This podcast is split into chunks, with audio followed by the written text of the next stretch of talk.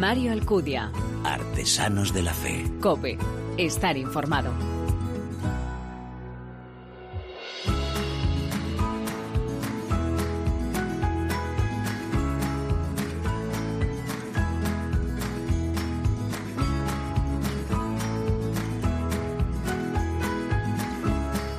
¿Qué tal? Muy buenas. Te doy como siempre la bienvenida a esta decimoséptima entrega ya de nuestra segunda temporada aquí de Artesanos de la Fe en cope.es. Un espacio donde se dan la mano el testimonio, la lectura y la música, elementos esenciales en esa imagen de la iglesia joven a la que nos convoca el Papa, capaz de dar testimonio con el corazón, con la palabra y con las manos.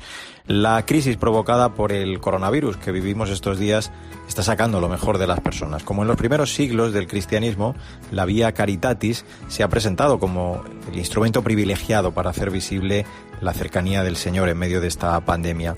Lejos de echar el cierre, la Iglesia ha tenido las puertas muy abiertas ante las necesidades más básicas han surgido muchas, muchísimas iniciativas, entre ellas el acompañamiento virtual a quienes han perdido un ser querido o también el acompañamiento en casos de dificultad o soledad. En todo este tiempo estamos asistiendo a la caridad, a una apertura a la solidaridad con una belleza fuera de lo corriente, demostrando que este compromiso por los más débiles es también una forma de combatir esa pandemia, desde la caridad y la entrega de nuestra vida. Aquí te mostramos algunos de esos ejemplos de esas personas que con su vida dan muestra con audacia de sus talentos, combatiendo así este virus y sus secuelas. ¿Quieres conocerlos, verdad? Gracias como siempre por elegirnos y descargarnos. Bienvenidos.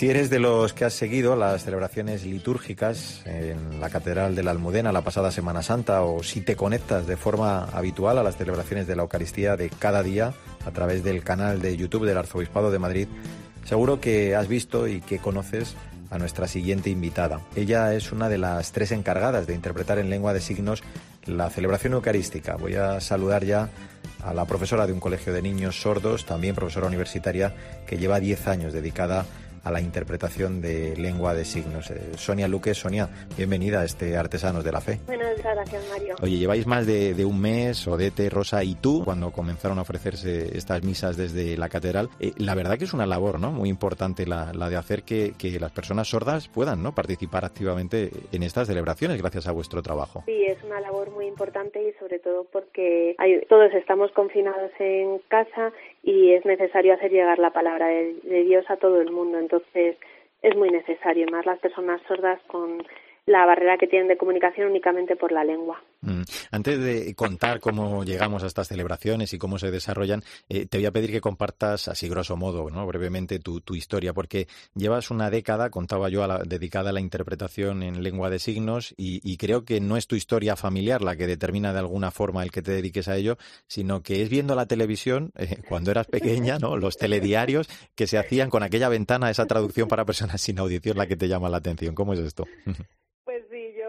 Barrio Sésamo, como todos los niños de pequeños, mm. y antes había el avance telediario, entonces sí que salía interpretado por María José de Sizábal, una persona que interpretaba el telediario, y yo me quedé asombrada. Cuando estudié la carrera vi la oportunidad de apuntarme y yo el signo barco se me quedó grabado y entonces me apunté a un curso y una vez que entras ya no sales, es que te engancha mucho, es muy bonito. Mm. Y así es como me imagino que, después de, estudiar y de prepararte para ello llegas ¿no? hasta ese colegio Ponce de León dedicado a niños sordos, a, los que enseñas además nada menos que música, creo. Esto sí que, es curioso.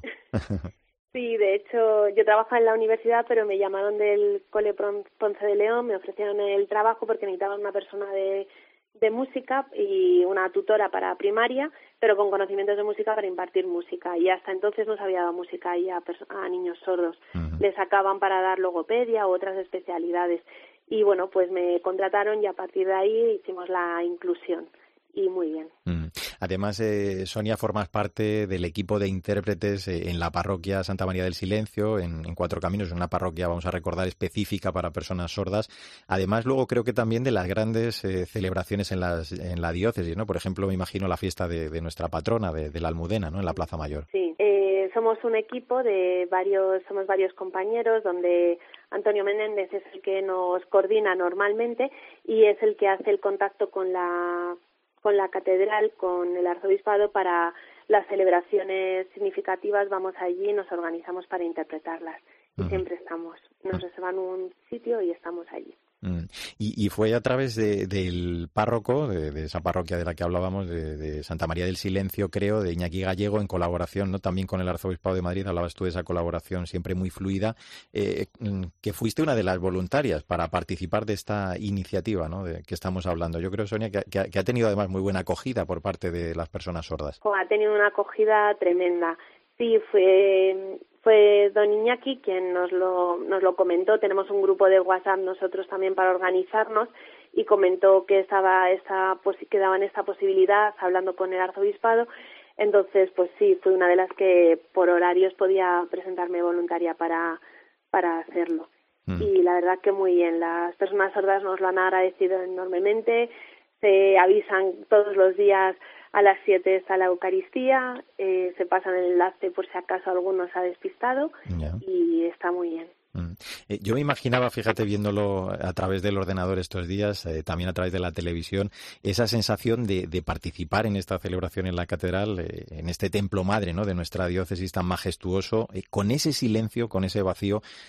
me vamos, a mí me impresiona, digo, y me imagino que a los que estáis allí ha tenido que ser muy emocionante ¿no? el vivir todas estas celebraciones en ese clima tan diferente ya de hecho este escenario impone mucho el hecho de la catedral y todo, pero el vacío, el, o sea, el ver al mismo tiempo es que son sentimientos encontrados, ¿no? Es decir, ves el vacío entero de la catedral y el eco que genera, pero al mismo tiempo el que estamos, el que somos mucha gente porque cada uno de sus casas está está siguiéndolo y está llegando. Entonces, son sentimientos ahí muy encontrados. Mm. Contabais en una entrevista recientemente que, uno de nuestros obispos auxiliares, creo que era Monseñor eh, Santos Montoya, eh, lo decía tu compañera Rosa, que, él intentaría hablar despacio durante su homilía. ¿Da, tiempo a saborear, eh, Sonia, el, contenido de esas palabras de, nuestros obispos mientras hacéis vuestra labor o es a posteriori cuando uno se da cuenta de, la profundidad de lo que acaba de, traducir? Yo creo que, que lo vamos saboreando mientras lo traducimos, pero más que nada porque eh, le ponen un nosotros transmitimos lo mismo que se dice con voz y con el mismo sentimiento o la emoción que lo transmiten entonces lo tienes que vivir en el momento para poderlo hacer para poderlo tú transmitir también igual pues eh, como diría el Papa, las personas sordas eh, son también ¿no? esa periferia de la Iglesia a las que hay que salir, a las que hay que atender, estas celebraciones que, estamos viendo estos días a través de YouTube, eh, con lenguaje de signos, yo creo que son una forma de, crecer en, su inclusión en la vida de la Iglesia. Y un ejemplo de ese trabajo y compromiso por esta también inclusión efectiva es el de nuestra invitada, de Sonia Luque, a la que le agradezco muchísimo su labor con estas personas a través de su trabajo y de su compromiso. Sonia, ha sido un placer el charlar contigo. Un abrazo muy fuerte. Muchas gracias a vosotros, María. Hasta luego.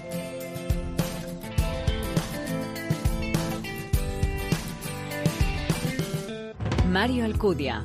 Artesanos de la Fe. Cope. Estar informado.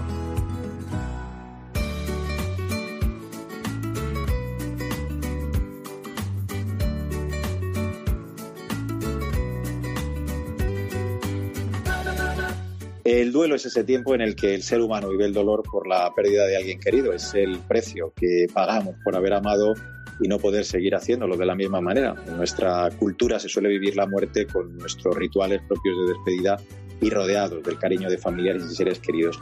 Hay una manera, podríamos decir, habitual de vivir el duelo. Hay formas no tan habituales, sobre todo cuando la experiencia ha sido traumática o cuando la muerte llega en circunstancias especiales como la pandemia, no nos hemos podido despedir a los nuestros como nos hubiera gustado. Son palabras del autor del libro del que nos ocupamos en este tercer Artesano de la Fe en confinamiento. Me refiero a la obra Cuando perdemos a un ser querido, Vivir y Acompañar el duelo, editado por Publicaciones Claretianas. Su autor es el sacerdote, director de la editorial también eh, de las Publicaciones Claretianas, además de profesor en el Instituto Teológico de Vida Religiosa de Madrid. También es editor del blog de la vida consagrada en español, más de cerca.com. Y si eres oyente de COPE, seguro que sabes que colaborador de la linterna de la iglesia. Fernando, ¿cómo estás? Gracias por acompañarnos. Muy buenas, Mario. Gracias a ti por invitarme a este programa tan bonito que haces en, la radio. Muchas gracias. Oye, cuentas que, este libro quiere ser un bálsamo, ¿no? Y una palabra de esperanza en este tiempo difícil que estamos viviendo Es una obra precisamente que trata de ayudarnos a comprender el duelo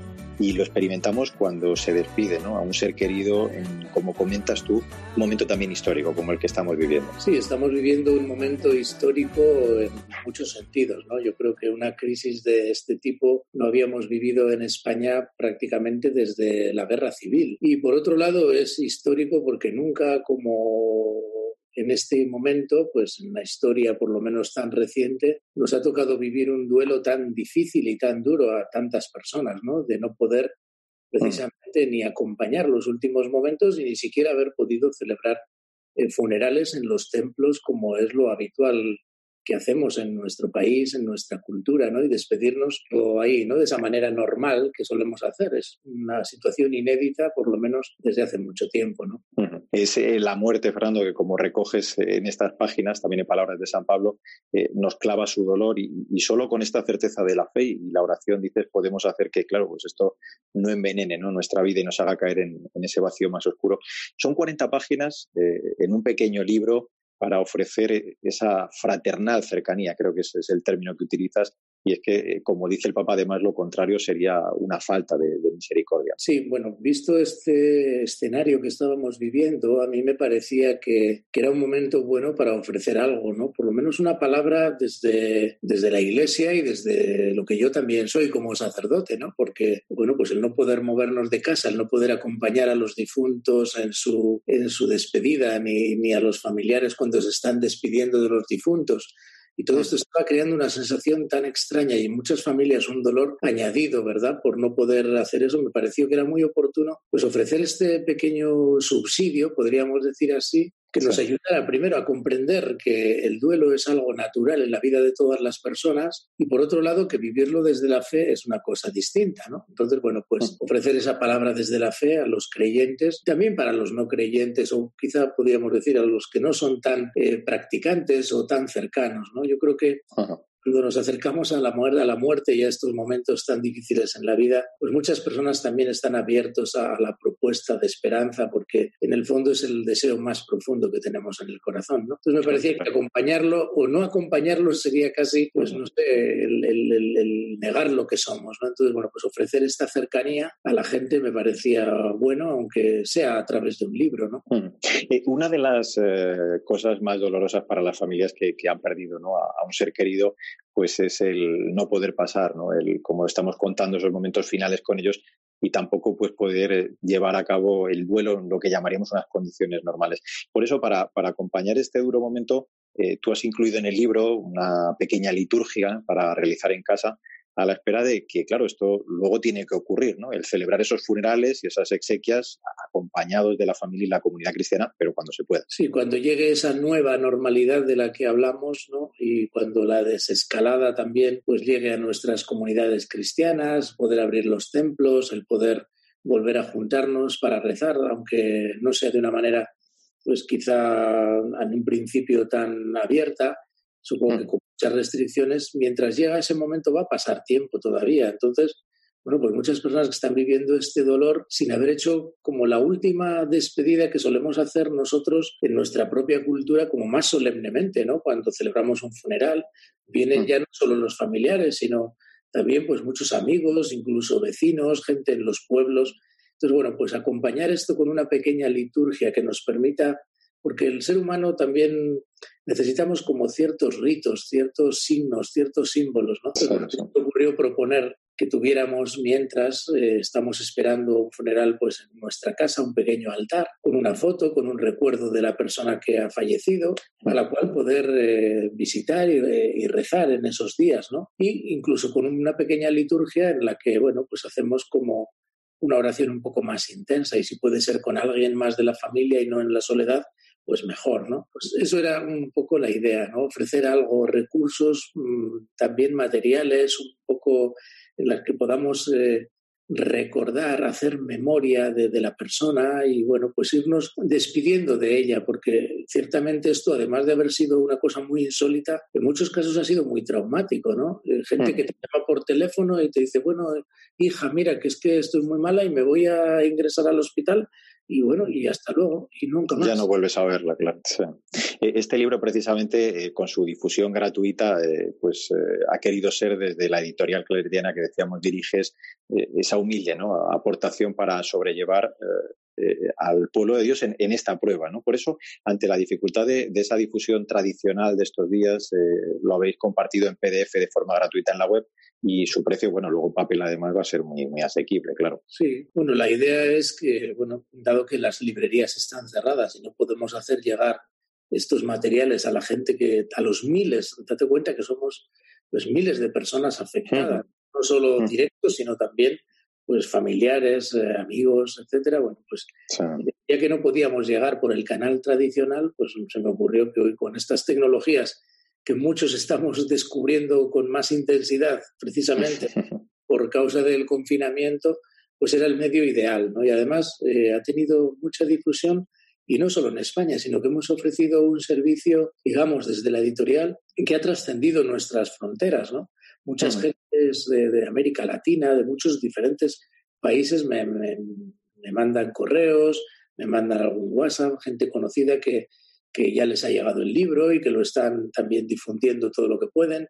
Y claro, pues así como el virus se ha extendido como una pandemia de dolor, pues este libro, igual que algún otro que hemos difundido también gratuitamente, pues está difundiendo como una pandemia de, esperanza, podemos decir, ¿no? Y es otra parte que también está en la realidad, ¿no? No solo en la realidad hay dolor, sino que también hay esperanza, hay gestos de, pues, de cercanía con la gente. En estos días estamos viviéndolo pues muy claramente a través de tantos eh, sanitarios, tanta gente, bueno, pues esta gente que ha estado, digamos, muy sola en los hospitales, en tantos lugares, en el fondo tampoco han estado totalmente abandonadas. ¿no? Yo creo que si algo tenemos es la humanidad que nos une y, la profesionalidad y la humanidad propia de tantos sanitarios y de tanta gente que han estado ahí dando una mano, agarrando a una persona la mano cuando se estaba muriendo y en estas circunstancias tan difíciles dando lo mejor de sí mismos. Entonces yo creo que esa mm. pandemia de solidaridad, de esperanza, es tan real como la otra. Entonces, bueno, pues por eso creo que un creyente no puede mirar la realidad con una especie de fatalismo de que aquí no hay nada que hacer, todo es eh, oscuro. Pues no, no todo es oscuro. en el medio del dolor y en el medio de, la muerte, como nos sucede, bueno, pues está primero la, esperanza en, en, una humanidad que también está ahí y que está dando también lo mejor de sí misma. Y por otro lado, pues la manera que tiene Dios de actuar en la historia, que es a través de las personas, a través de, de tantas manos a veces anónimas. Bueno, pues ahí, ahí está todo esto en juego cuando nos acercamos a momentos como es la muerte o, todo esto, ¿no? Y yo creo que este libro se mueve ahí, en esa frontera, ¿no? Y creo mm. que está llegando, que la gente lo está agradeciendo. Pues por eso nos parecía tan interesante hablar de este libro en el que se ofrecen, como te hemos contado, esas claves para vivir este momento del duelo desde la fe y poder acompañar también a quien está pasando por esos difíciles momentos en estas circunstancias. Eh, recordamos ese título, Cuando perdemos a un ser querido, vivir y acompañar el duelo, publicaciones claretianas, escrito por su director, por Fernando Prado, al que yo le agradezco muchísimo el que nos haya acompañado en este Artesanos de la Fe y con el que seguro lo decía él, ¿no? Vamos a hablar también en breve de esa otra obra que también acaba de editar, Tejer historias, comunicar esperanza en tiempos de pandemia, también en relación, lo contaba, con ese momento tan particular y tan duro que estamos viviendo. Fernando, muchísimas gracias por acompañarnos. Un abrazo muy fuerte. ¿eh? Muchas gracias a ti, Mario, y para lo que quieras, aquí estamos.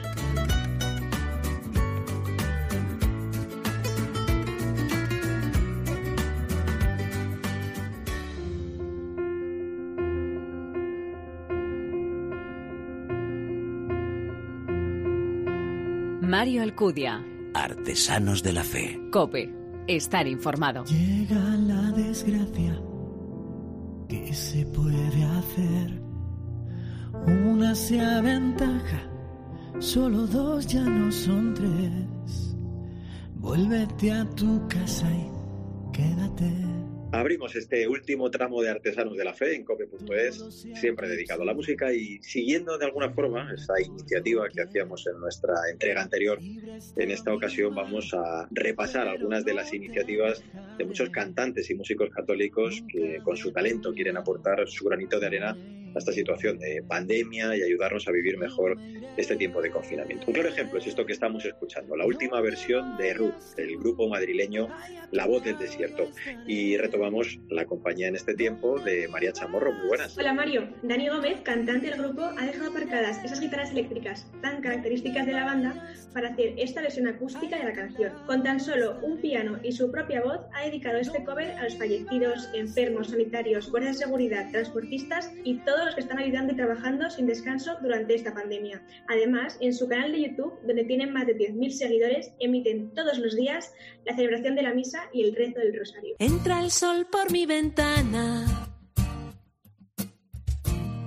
Ojalá que toque dentro. Me lleve hacia ti. Y que alivie tu tormento.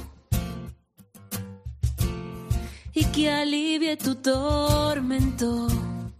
Y al igual que muchos nos juntamos con nuestros familiares y amigos por videoconferencia, como hacemos en este programa, también lo hacen los artistas católicos de nuestro país. Así es como nace este tema que escuchamos, con tu aire en mis adentros, a raíz de esas conversaciones informales que este grupo de amigos ha celebrado cada día desde el inicio del confinamiento. Aunque, bueno, este grupo surgió con la única pretensión de compartir y de orar un ratito cada día, de forma espontánea fue cultivándose y fraguándose este tema, María. Así es, mientras en Málaga se escribía la primera estrofa en Jerez del Estribillo.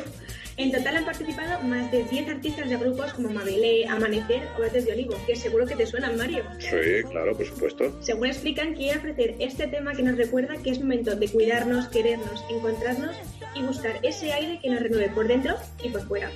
Lo mejor de todo es que los beneficios irán destinados íntegramente a Caritas, sumándose así a la campaña Cada gesto cuenta.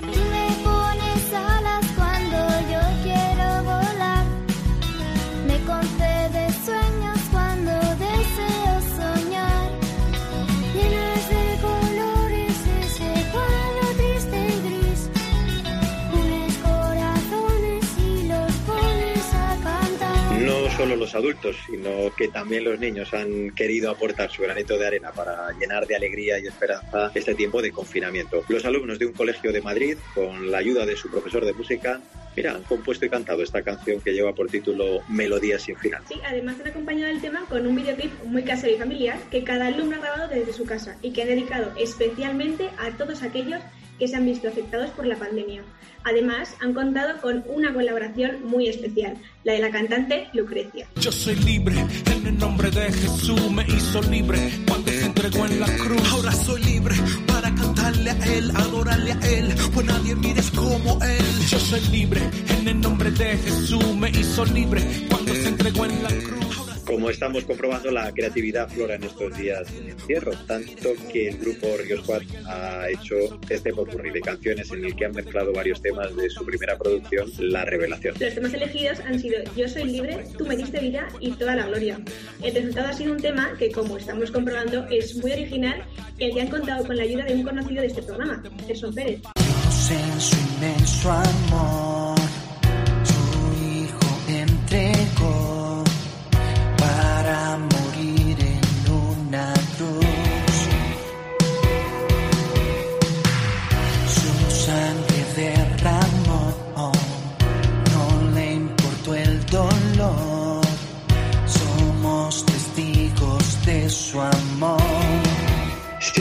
Este tiempo pascual es el más propicio para cantar que Cristo vive y ha resucitado y así lo ha hecho el mismo Gerson Pérez al que estamos escuchando. Con este tema, Cristo resucitado, Gerson ha querido unirse a las celebraciones de Pascua y lo ha hecho con más de 20 artistas con los que ha colaborado para esta canción. Sin duda, un canto de alegría, esperanza y paz. El repaso a las canciones de algunos artistas católicos que en tiempo de confinamiento han hecho lo que mejor saben, el usar su talento musical para hacernos orar y estar en comunión a través de sus canciones. María Chamorro, a seguir cuidándote, ha sido un gusto volver a escucharte. Nos encontramos pronto, cuídate. ¿eh? Hasta la próxima, Mario. Nos despedimos recordando una carta reciente del arzobispo de Burgos, Monseñor Fidel Herráez, titulada La Iglesia Hospital de Campaña de la Misericordia, quien decía que durante este tiempo muchos estamos queriendo hacer cada día una lectura de los acontecimientos con los ojos de la fe y de la esperanza. También nos preguntamos qué quiere, qué espera Dios de nosotros, de ti y de mí, aquí y ahora, en estas circunstancias inesperadas e inabarcables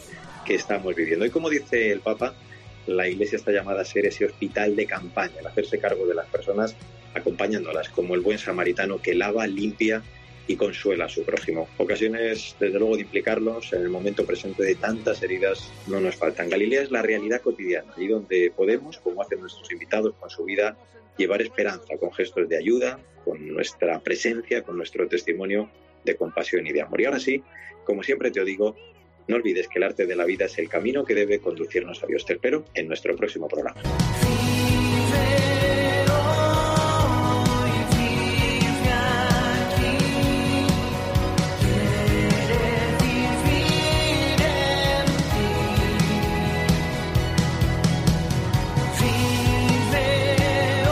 Mario Alcudia. Artesanos de la Fe. Cope. Estar informado.